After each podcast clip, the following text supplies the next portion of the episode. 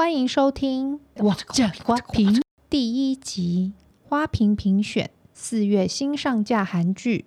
文花，我为了弥补看完《衣袖红镶边》的失落，今年的第一季先追了二五二一三九气象厅、社内相亲、婚词离曲第三季，当然还有少年法庭，甚至周间的军检察官多伯曼。我告诉自己说，不要再追那么多 on 档剧，太累了。这些结束后不要再那么夸张。可是说归说，我还是忍不住把四月上档的新剧都看了一点点。除了绿色妈咪会的介绍引不起我兴趣之外，还有为了看金东旭看了《侏罗之王》，但是《侏罗之王》实在太血腥、太可怕了。我看了一集，勉勉强强看完了一集，好不容易想说啊，那再看第二集。第二集开场，我大概差不多。五分钟我就觉得不行不行，实在太可怕了，我就不看了。那四月新上架的韩剧《我们的蓝调时光》、《我的出走日记》，还有《明天》、《Again My Life》，大家有看吗？你们喜欢哪一部呢？那我先说一下我是怎么选剧看的。听到为了金东旭 看《侏罗之王》，大家应该有猜到，我是先看男主角是谁演的来选，再加上剧情介绍。就选出我要先看什么。那这四部戏，我印象最深刻的是车胜元，他在去年的那一部《某一天》里面演一位落魄的律师，我觉得演得非常好，剧也很好看。然后还可以看到金秀贤的背面全裸，当然他也是有帅啦，虽然年纪有点大。那接下来就是看陆云啊，还有看李准基，一个是阴间使者。一个是再活一次的检察官，我就觉得嗯还好。那至于我的出走日记主要的演员，我都没有什么特别的印象。不过后来发现他的编剧是我的大叔编剧卜海英，我非常喜欢我的大叔，我就决定要来看一看。这四部剧里面，我最喜欢我们的蓝调时光，五星大推。那我们本集就先来讲一下我们的蓝调时光第一到第六集。大家看剧的时候，是不是常会用略过介绍的功能来跳过固定的片头呢？这次啊，我是在来不及按略过片头介绍的时候，就发现我们的蓝调时光除了单元的名字之外，还有一个我定义为“等待揭秘”的副标题，是在音乐开始之后，大约第五个小节的时候会播出，停留的时间非常短，大概只有一个小节。我发现之后就会特地回去暂停看清楚，我觉得非常有意思，念给大家听。第一到三集，汉修和恩喜平静地与老友重逢后，木浦的回忆如波涛般涌上心头。第四集，英玉和定俊船长与海女试图不执着于谎言和谣言。第五集，英珠和阿显。一坐下就想到你，是女字旁的你。应权好习客串《罗密欧与朱丽叶》，黎明所谓爱情。第六集，东锡和宣雅意外遇见过去的伤痛，雨天在游乐场的温暖女人，是不是很有意思？不知道是不是编剧卢熙京的习惯，因为我很喜欢我们的蓝调时光，就多去查一些资料。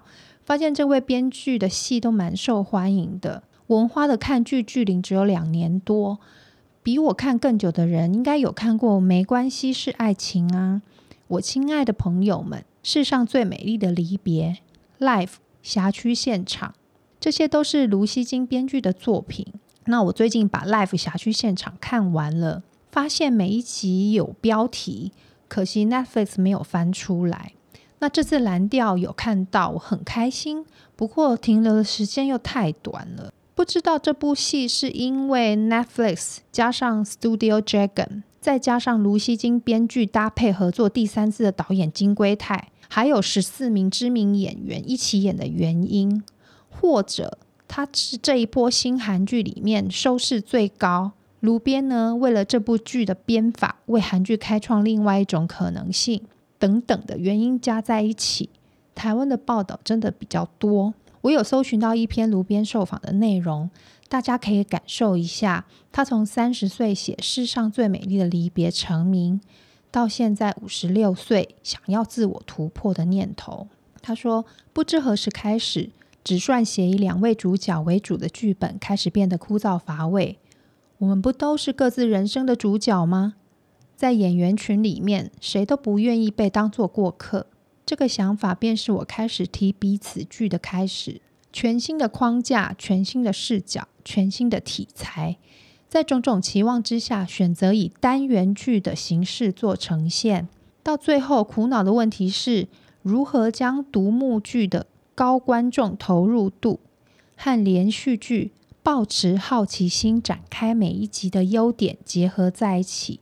我是偏好看两位主角为主的戏的人，常常觉得超过两位的戏，如果编剧没有拿捏好的话，配角太重，影响主线就会很不耐烦。我是先看第一集后觉得喜欢，才看到这篇报道。里面还提到预告剧集将以十四人共同主演的方式进行。那除了看剧很投入之外呢，我就特别去看每个单元如何吸引我。那不同的单元之间，炉边如何连接，如何开展，怎么样可以把我的好奇心延续到每一集里面？后来发现，除了第一集交代了每个人大致的关系，每一集会演一部分其他 C、B 的剧情之外，每一集的开头本来都以为会是预告式的安排下一个单元出场的人，但是呢，第六集开头是倒过来说第五集的主角。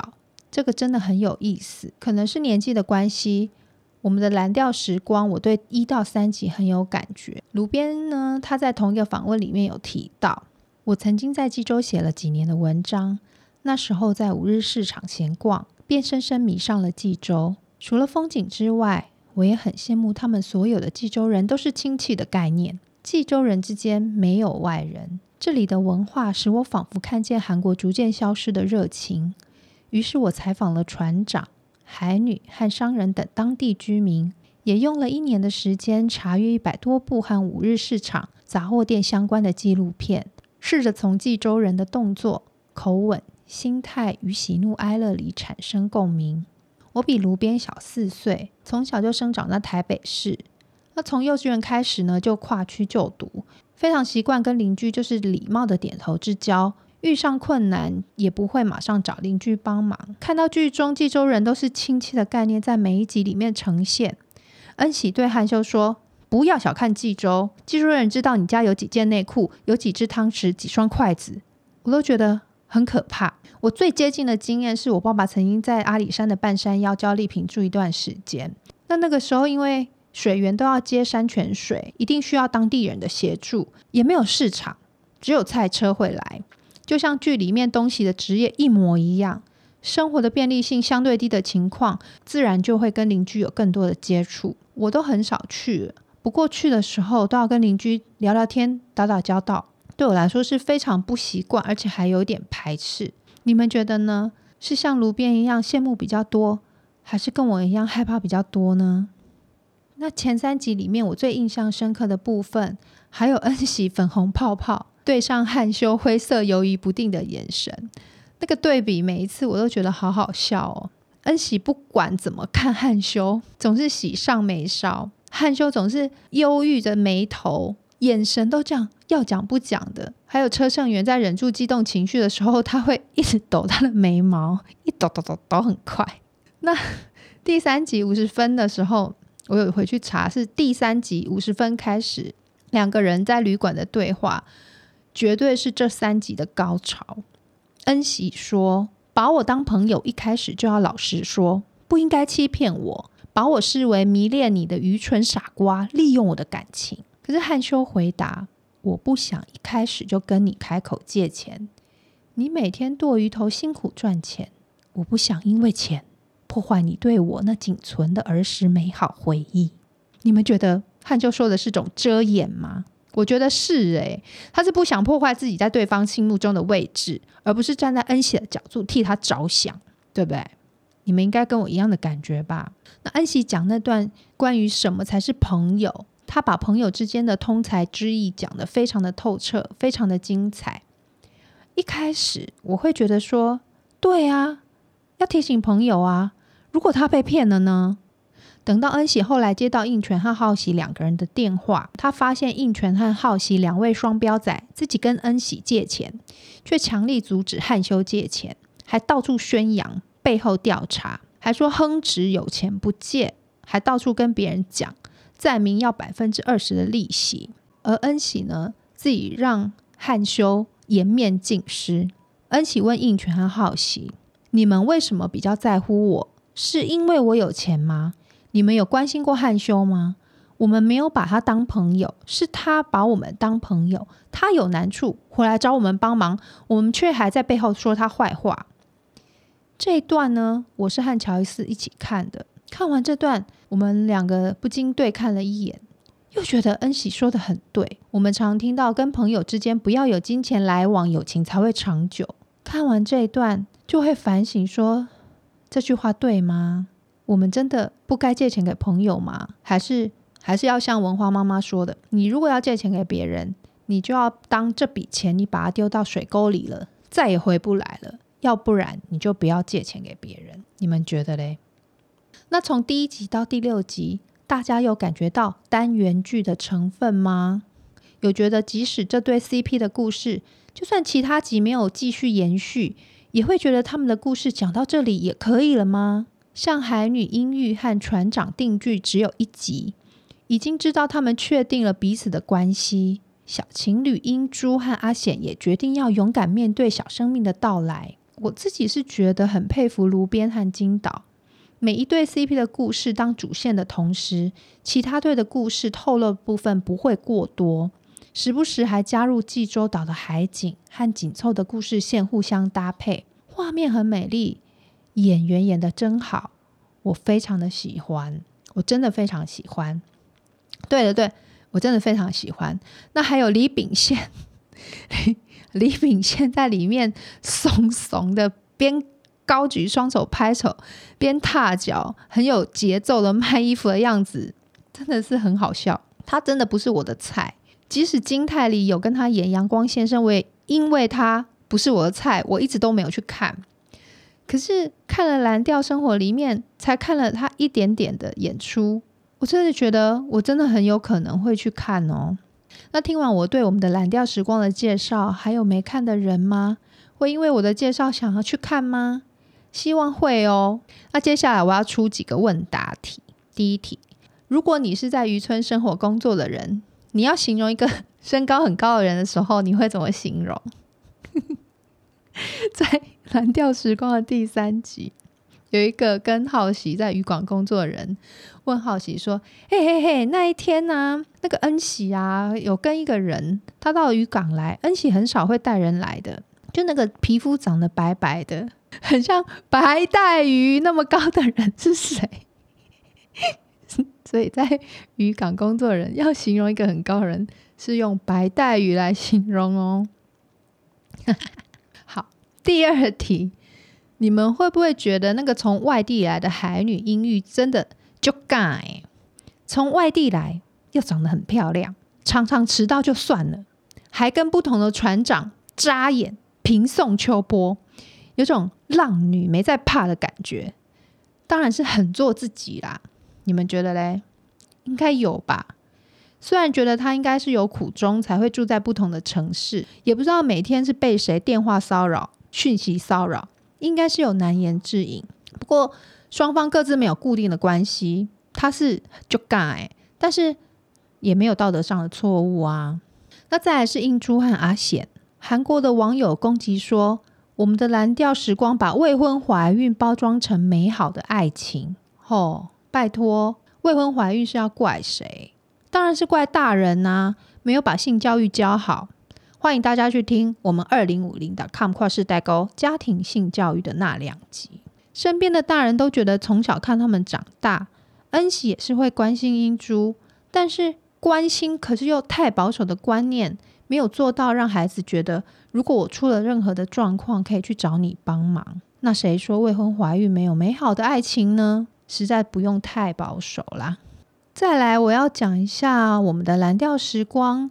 到目前第六集为止，对应的食物，文花想要介绍富基渔港张先生的海鲜料理。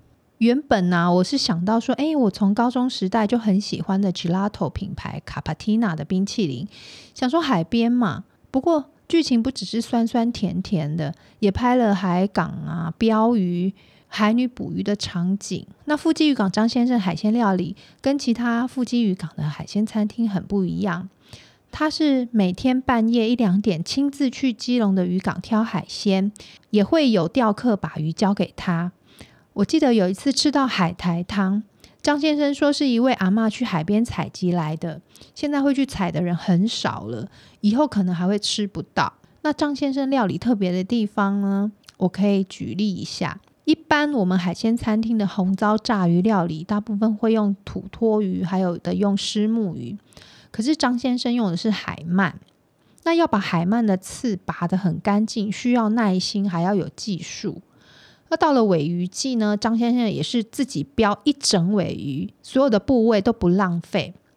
豆豉蒸脊椎骨还会给我们用吸管去吸其中的汁液。每一道料理都跟我们的蓝调时光一样，每一个单元都有各自的风味。却有出自同一位主厨、同一个编导独有的调味与标志性的特色。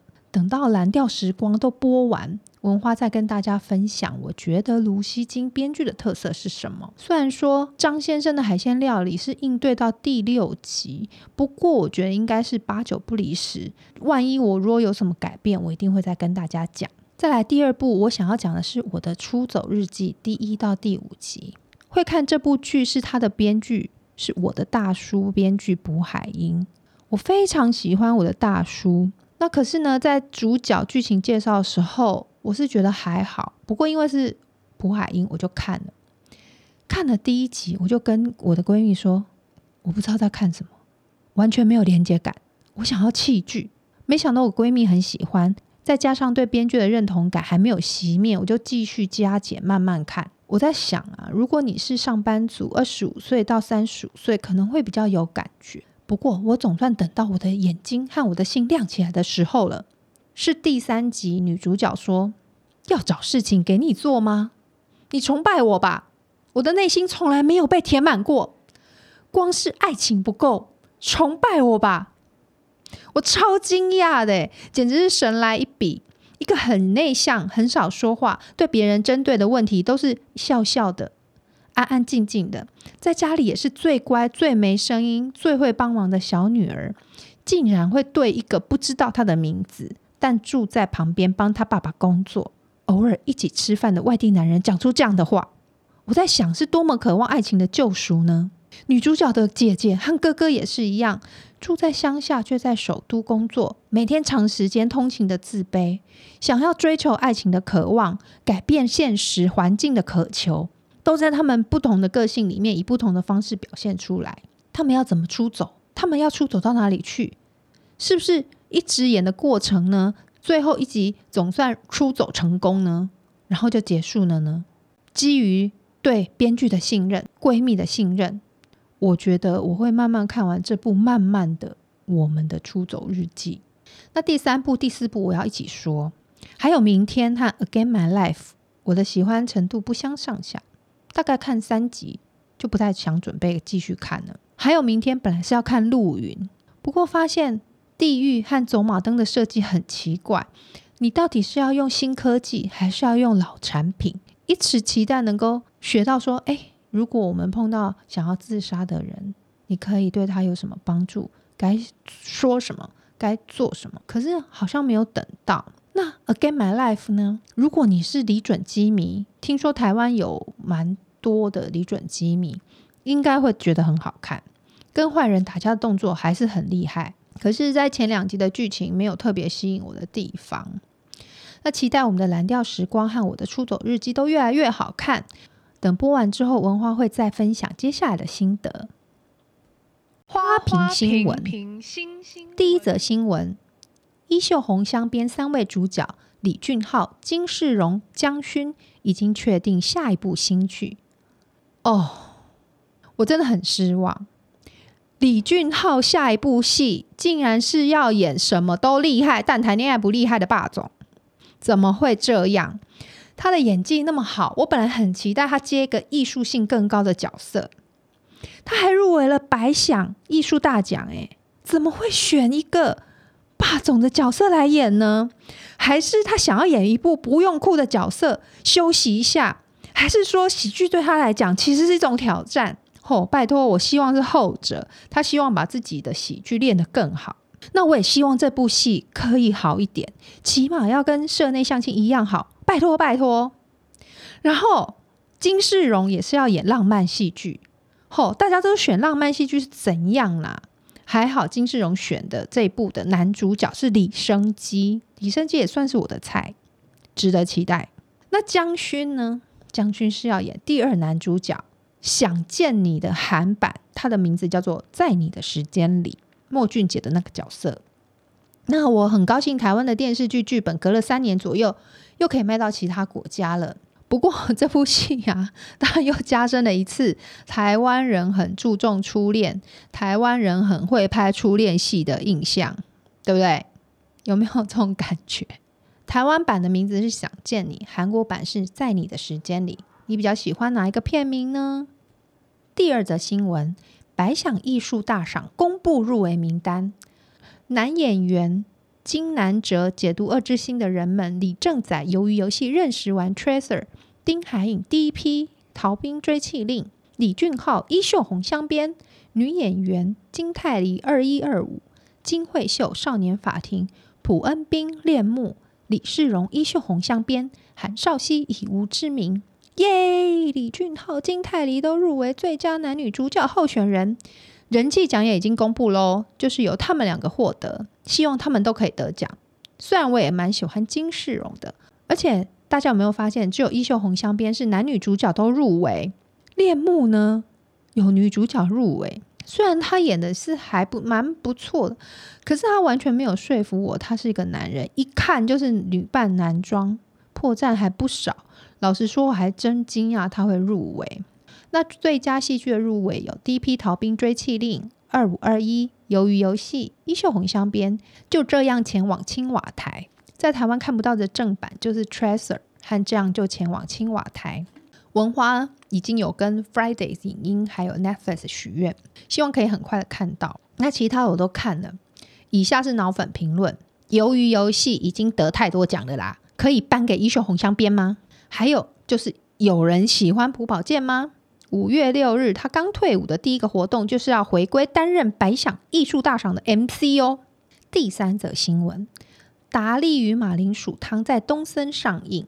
文花去年喜欢上一部轻松浪漫的喜剧，叫做《达利与马铃薯汤》，现在在东森戏剧周一到周五晚上十点上映。想要轻松打发时间呢，也可以在 Friday 影音看全部，因为我很喜欢。我会为他做更详细一点的介绍，敬请期待。第四则新闻：军检察官多伯曼上周全部播完，喜欢安普贤的人可以看。他穿军服的样子真的蛮帅的，也有好像裸上半身吧，肌肉练得很好，比例很好。剧情内容没有太特别啦，也没有不好，就是稳稳当当的，就那种你知道有一种剧。你边吃饭边看，觉得很适合。他大概就是这种感觉。那第一次一个人录音很不习惯，很紧张。我写了稿子写了很多天，还写了逐字稿。越晚录音就写越多，真的。希望希望大家可以给我更多的意见。那我这个花瓶两周后见喽，拜拜。我这个花瓶，这我这个花瓶，我这个花瓶，我这个花瓶，我这个花瓶。